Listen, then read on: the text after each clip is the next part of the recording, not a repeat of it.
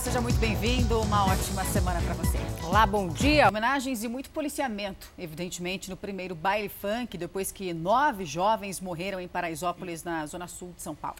As batidas do funk abriram espaço para os pedidos de paz.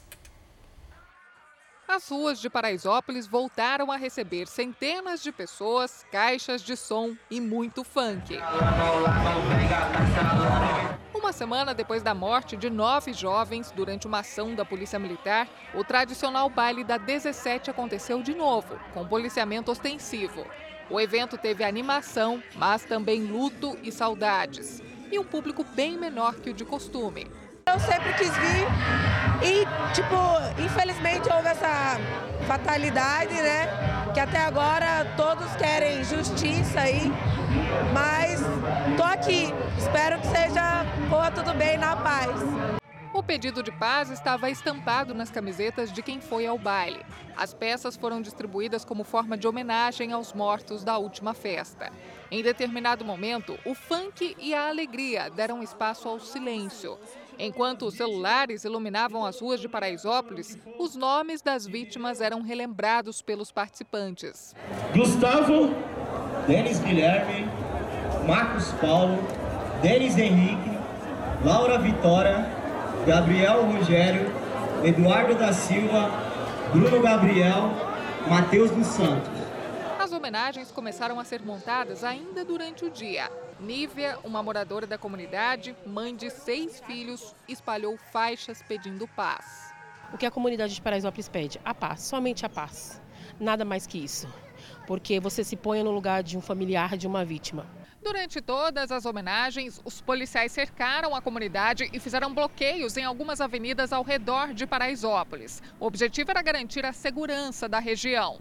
Muitas pessoas foram revistadas e algumas ruas ficaram vazias. Daqui em diante, moradores da comunidade esperam que os bailes tenham apenas música e alegria e continuem sendo local de trabalho de comerciantes como o Fábio, que há 12 anos ganha a vida vendendo doces na festa. Com isso que eu consegui sobreviver na minha vida e com isso que eu consegui ah, muitas coisas com esse produto aqui.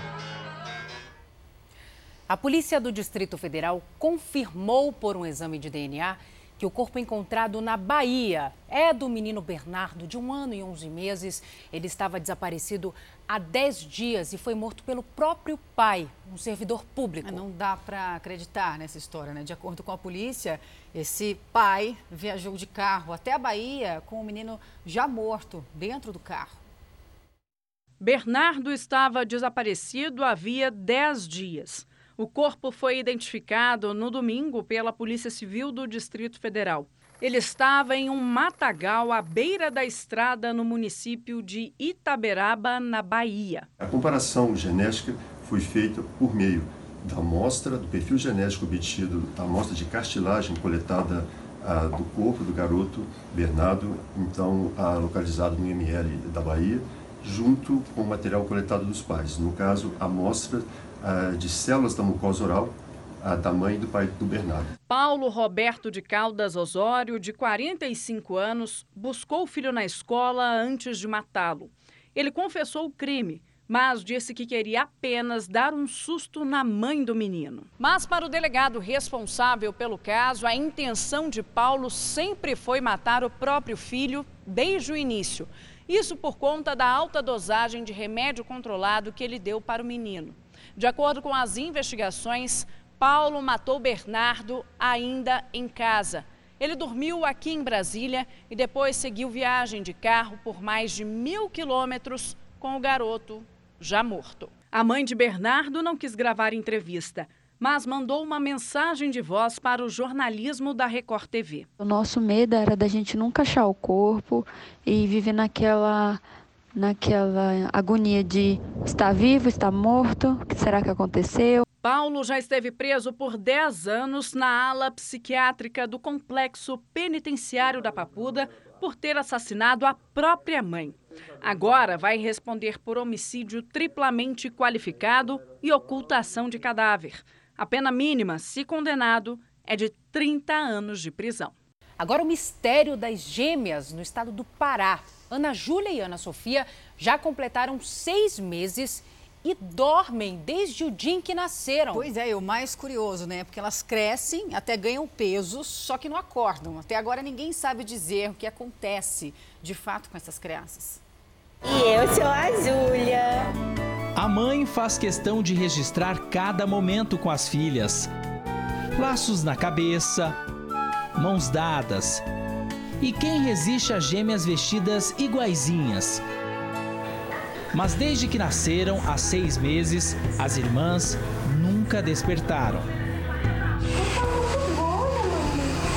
Afinal, o que acontece com as gêmeas? Qual explicação para esse caso? É aquela sensação de estar de mãos atadas de o que será que elas têm? Será que a gente pode oferecer um tratamento melhor para elas?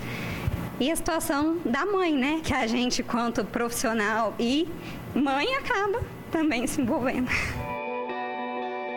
Para conhecer a história que desafia a medicina, nossa equipe partiu de São Paulo e foi até o sul do Pará.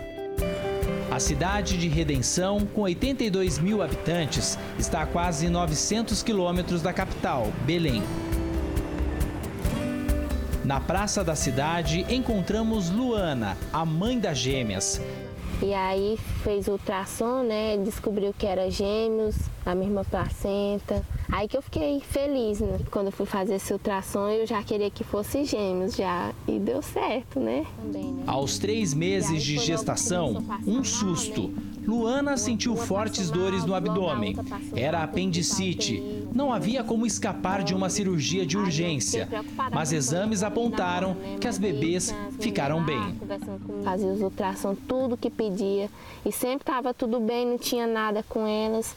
As gêmeas Ana Júlia e Ana Sofia nasceram no dia 13 de maio deste ano, neste que é o maior hospital público da região sul do estado do Pará, onde a mãe das crianças já estava sendo acompanhada desde o terceiro mês de gestação. O parto foi uma cesárea e, segundo os médicos, ocorreu normalmente. Eu lembro que eu não escutei ela chorando, isso eu lembro e aí quando eu fui pro quarto, aí a minha mãe foi me explicar que elas tinham falado que elas não chorou, entendeu? E eu falei, é, que eu, eu não escutei, né? Elas chorando mesmo. As gêmeas também não esboçavam reações, até que horas depois do nascimento, uma delas começou a passar mal. Após quatro horas, ela evoluiu com uma apneia e uma crise convulsiva. Posteriormente, foi levada à UTI NEL, foi entubada e permaneceu lá. A saúde das irmãs se estabilizou, mas elas seguiram sem despertar. Um mês depois do nascimento, as gêmeas receberam alta. Essas fotos foram tiradas no período em que as irmãs estavam em casa, na cidade de Ourilândia do Norte, a cerca de 260 quilômetros do hospital. Neste vídeo, as bebês fazem fisioterapia em casa. Mas há três meses, as crises de convulsão ficaram recorrentes. Eu achava que ela estava reagindo, né? Só que era convulsão, na verdade. E só que eu não sabia, eu pensava assim que ela estava tentando reagir. Só que tudo que acontecia, eu filmava. Aí quando eu vim, eu mostrei para neuro. E ela avaliou e disse que ia internar a gente. O estado de sono profundo em que Ana Júlia e Ana Sofia se encontram é classificado pelos médicos com o nome de comatoso. Tudo que a gente esperaria que um recém-nascido fizesse não foi encontrado nelas. O que significa isso? Essas crianças não choraram quando nasceram, essas crianças é, não, não têm a parte de sucção, elas têm a parte de reflexo primário, né, que todas as crianças têm, mas elas não saíram disso e por que o organismo das gêmeas se comporta dessa maneira. A equipe médica suspeita que as bebês têm um caso raro de erro inato do metabolismo, uma deficiência genética. Erro inato do metabolismo é o nome dado pelo cientista inglês Archibald Gerald a um grupo de doenças genéticas causadas pela deficiência de uma enzima. As enzimas são tipos de proteínas responsáveis pelas reações químicas do corpo humano. A falta de uma delas causa uma desordem genética rara. O organismo não consegue de forma correta transformar alimentos em energia. Mesmo quem está trabalhando no caso e que tem a informação, o diagnóstico ainda está em investigação. E aí eu acho importante a gente considerar um adendo que é realmente uma investigação. Exames adicionais foram realizados e encaminhados a um laboratório especializado em São Paulo.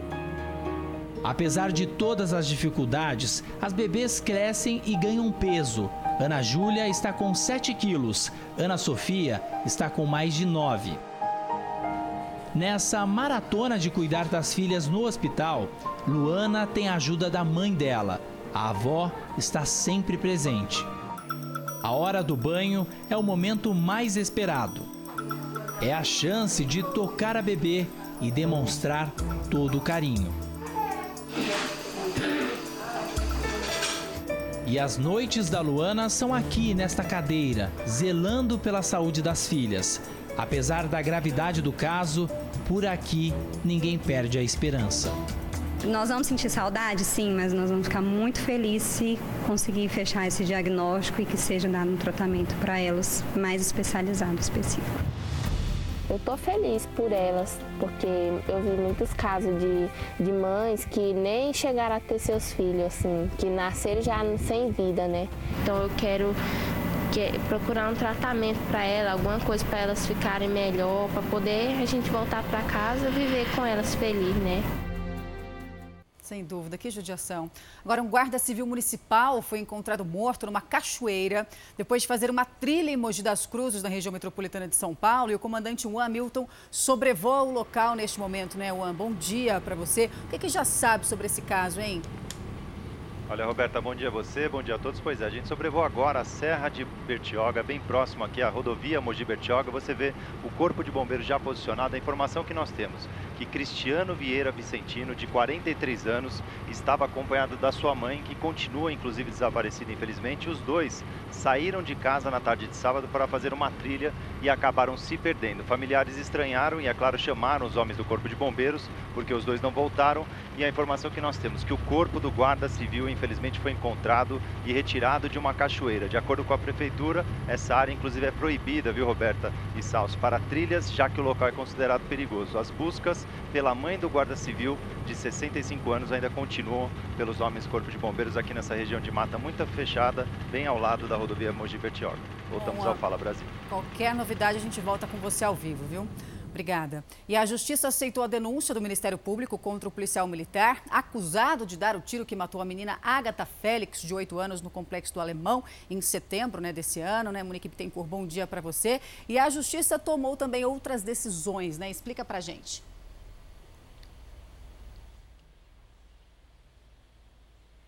Pois é, tomou sim. Bom dia para você, bom dia para todos. Na decisão, a juíza Viviane Ramos, da primeira vara criminal, determinou que o porte de arma do policial seja cassado e que ele também não exerça mais as atividades como policial até o fim do processo. Rodrigo Soares já estava afastado das ruas desde o crime. Ele também está proibido de deixar o Rio de Janeiro.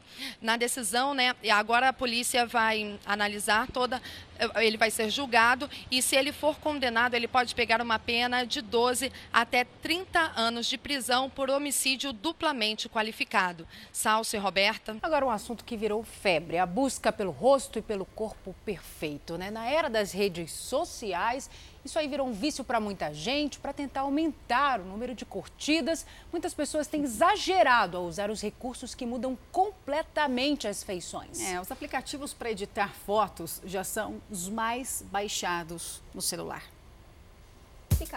Foto para ficar boa atualmente segue uma espécie de roteiro. Pose, clique e uma passadinha pelo aplicativo de edição. É na ponta dos dedos que muita gente faz reparos no que incomoda. Eu acho que dá para disfarçar algumas imperfeições, né? Justamente por isso que na lista dos aplicativos mais baixados no mundo, o primeiro entre os pagos é um editor de imagens. Os efeitos disponíveis nos aplicativos fazem muita diferença, só não mudam a opinião do autor da foto. Por isso tem gente que quando passa dos limites vai parar na internet, em páginas que mostram só os exageros. Neste, as setas apontam para o truque da edição, assim, digamos, com aquele acabamento que compromete o efeito. Porque quando você vê a pessoa, ela não é aquilo que tá na foto. Tem que ter um controlezinho no dedo, você acha? Sim, tem que ter um bom senso. A Isa é criadora de conteúdo digital.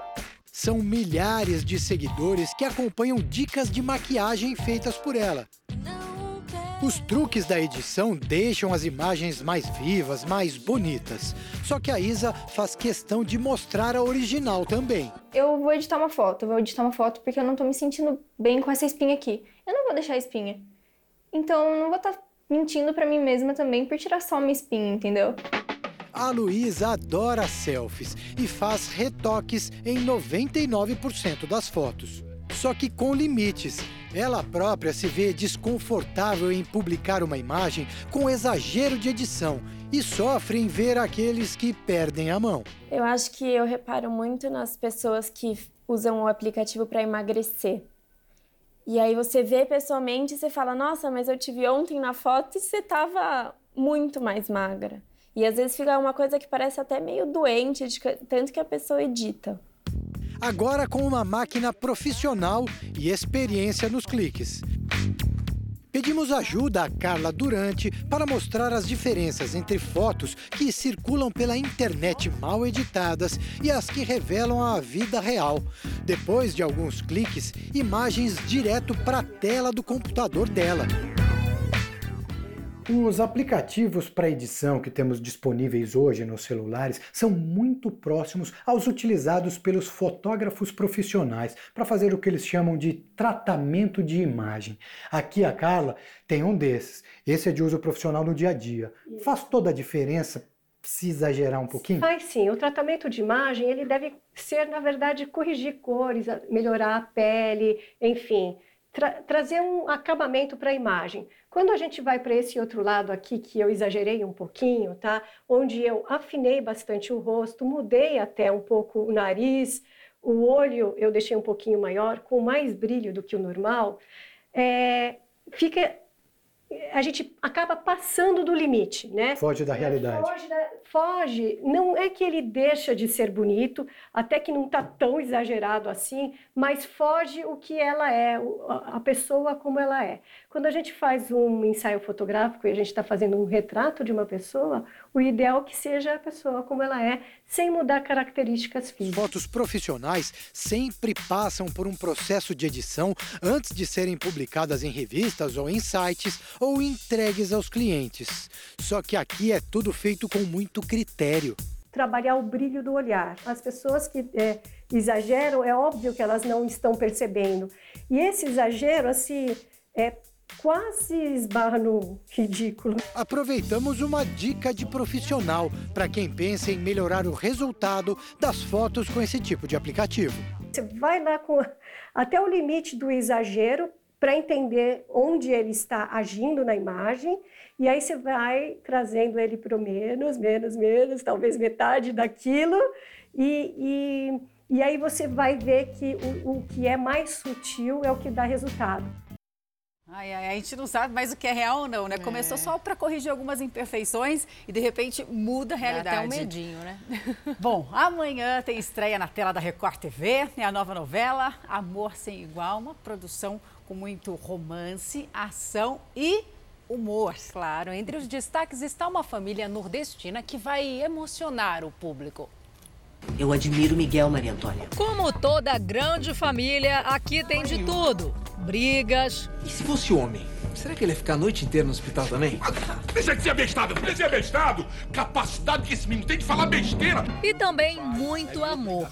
Esses são os Oxente, uma família nordestina como tantas outras, que saiu da Paraíba para tentar a vida em São Paulo. Hernani Moraes é Antônio, pai de quatro filhos e vendedor de queijos no mercado municipal. Família no Nordeste, gente, é união almoça, janta, toma café, todo mundo junto na mesa. Não fiz nada! O ator Miguel Coelho está estreando na Record e vai aprontar muito como o caçula dessa família. Eu posso garantir pro pessoal de casa que Antônio Júnior vai dar muito trabalho para esse. Mas não é pouco trabalho, mas é muito trabalho. Mas está sendo muito divertido e um aprendizado, é uma honra é, chegar aqui na Record, trabalhar com tanta gente bacana. Quem também vai dar trabalho é Maria Antônia, a única filha mulher de Antônio Achente. Ela vai passar boas horas dentro desse quarto conversando com amigos virtuais.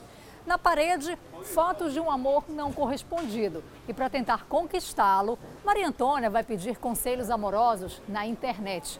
O homem com quem ela sonha viver um relacionamento é apaixonado pela poderosa. Vivida por Dai Mesquita. Acho que eu vou causar grandes problemas para a poderosa durante a trama. Amor Sem Igual também vai mostrar que meninos bons de bola sonham em conquistar o mundo com o futebol. Parou os dois. Chega. Tá? Mas vocês querem cobrar logo esse pênalti? São eles que movem a Brás Talentos Esportivos. Tiago Rodrigues é Tobias, o ambicioso herdeiro da poderosa agência que lucra com o sonho dos garotos. O Tobias tem um caráter, digamos, duvidoso, assim. É, tem uma relação familiar de disputa de, de, de, poder, disputa por posto dentro da empresa. A disputa de poder acontece dentro da agência entre Tobias e o pai dele, o Ramiro, personagem de Juan Alba. Todo pai, ele certo ou errado, ele tenta olhar para um filho é, com um ar de correção, com um ar de que quer que ele seja, quer que ele se espelhe nele mesmo, né? O que, que foi? Apareceu alguma doença? Qual o problema? Problema, Tobias. É que se eu não conseguir um doador, eu vou morrer. Meu tempo está se esgotando. A polícia faz uma operação para prender suspeitos de fraudar bombas de combustíveis em postos do Rio de Janeiro. Monique Bittencourt, bom dia para você. São quantos presos até agora, hein?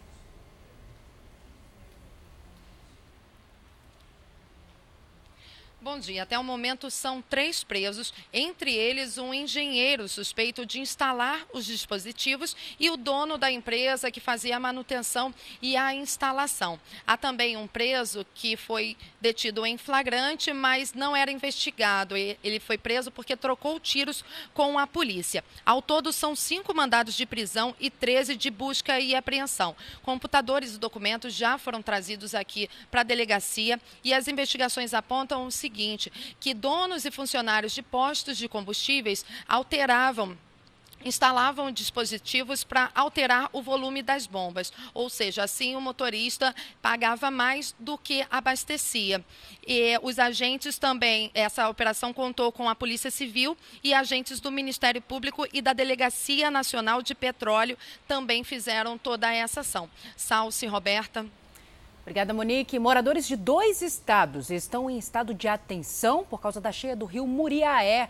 Depois da chuva forte durante o fim de semana, a gente vai conversar com a Dorlane Della Esposte. Dorlane, bom dia para você. Chuva que, na verdade, foi em Minas Gerais, mas refletiu no Rio de Janeiro, né? Muito bom dia para você. Exatamente. O Rio Mureia passa pelos estados de Minas Gerais e Rio de Janeiro. Eu estou em Campos dos Goitacazes, no norte do estado do Rio, às margens do Rio Paraíba do Sul, que recebe todo esse volume de água. Em Itaperuna, município que fica a 100 quilômetros daqui, o rio Muriaé já subiu 74 centímetros em 24 horas, depois de um temporal na zona da Mata Mineira. Todo esse volume de água assustou moradores, já que esse rio também atinge já alguns quintais. Quatro cidades estão em estado de atenção. Já Muriaé, que é a cidade que fica no estado de Minas Gerais, decretou estado de emergência. Agora eles contabilizam os prejuízos. Uma mulher de 41 anos morreu arrastada pela enxurrada. Salce, Roberta. Bom, e a Receita Federal abriu a consulta ao sétimo e último lote de restituição do imposto de renda nesse ano. Renata Varandas, bom dia para você. Quando é que vai ser feito o pagamento? Oi meninas, bom dia. Olha, o dinheiro vai estar disponível a partir da segunda-feira que vem, dia 16. Também nesse lote estão aqueles contribuintes que caíram na malha fina de 2008 até 2018, mas que agora já estão com a situação regularizada. As restituições mais antigas serão corrigidas em mais de 110% pela taxa Selic. Já aquelas restituições mais recentes serão corrigidas por mais de 4,5% também pela Selic. Roberta e Salsi. E uma mãe deu à luz dentro de um avião. Imagina o susto. E o piloto precisou descer no aeroporto de Porto Alegre. Paloma Poeta, bom dia para você. Qual é o estado de saúde hein, da mãe e do bebê? Olá, bom dia. Mãe e filha passam bem, foram trazidas para esse hospital aqui da capital gaúcha. O voo tinha saído do Rio de Janeiro e tinha como destino Chile, quando a mãe entrou em trabalho de parto. A família, que é chilena, então começou a pedir ajuda dentro do avião, perguntando se tinha algum médico. Por sorte, tinha sim, tinham dois paramédicos e uma enfermeira também chilenos, que improvisaram um espaço dentro do avião mesmo e fizeram o parto de Trinidad Inácia. Depois, o piloto fez um pouso emergencial em Porto Alegre. Esse era o primeiro voo de avião, primeira viagem de avião da família. Com toda certeza vai ser inesquecível. Salce, Roberta. Agora um resgate diferente na cidade de Goiânia, que fica na região metropolitana do Recife. Os bombeiros foram chamados depois que uma menina de um ano de idade ficou presa em uma panela de pressão, gente. Segundo a família, ela brincava quando entrou na panela e não conseguiu sair. Vocês acompanham aí nas imagens. Os bombeiros tiveram trabalho para tirar a criança dessa panela. O resgate durou cerca de uma hora e o único jeito foi cortar a panela, que é de alumínio. Apesar do susto, a menina não ficou ferida. Cada uma em que levada, onde ela foi parar? Essa eu nunca tinha visto, não. Agora, em Goianópolis, em Goiás, os policiais militares salvaram uma criança que tinha engasgado. E foram momentos, claro, de pânico da avó, mas no final, de muita emoção para todos. A policial manteve a calma e, com a ajuda de um colega, continuou as manobras para desengasgar a criança de apenas 13 dias. Mas a avó estava em pânico. Com a criança fora de perigo, foi a vez da policial se emocionar.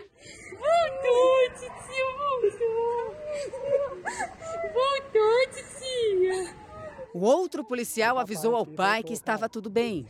Voltou, viu? Voltou, cara. Obrigado, cara. A criança foi levada ao hospital para outros cuidados. No interior de São Paulo, um menino de dois anos foi resgatado pelos bombeiros depois de cair em um buraco de quase dois metros e meio de profundidade.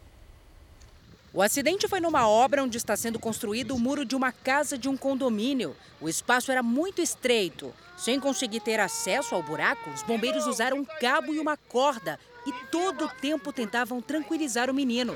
Enfia o braço aí dentro da cordinha pro tio, igual aquela hora. Estica o braço para cima, Caleb. Estica, estica. Não, sem segurar na cordinha, filho. Isso, enfia o braço para cima. O menino se desespera e chora. Calma. Depois de cerca de 15 minutos, o menino foi retirado do buraco. Cadê o bracinho dele, bracinho. Aqui, aqui, peixe. Cadê a mãe? Mãe? A criança passou por atendimento médico e não teve ferimentos. Isso aconteceu na cidade de Itapetininga. Fala Brasil de hoje fica por aqui. Muito obrigada viu, pela sua companhia. Você pode rever toda essa edição e muito mais no Play Plus. Uma ótima semana. A gente te espera amanhã. Isso. Fique agora com Hoje em Dia e com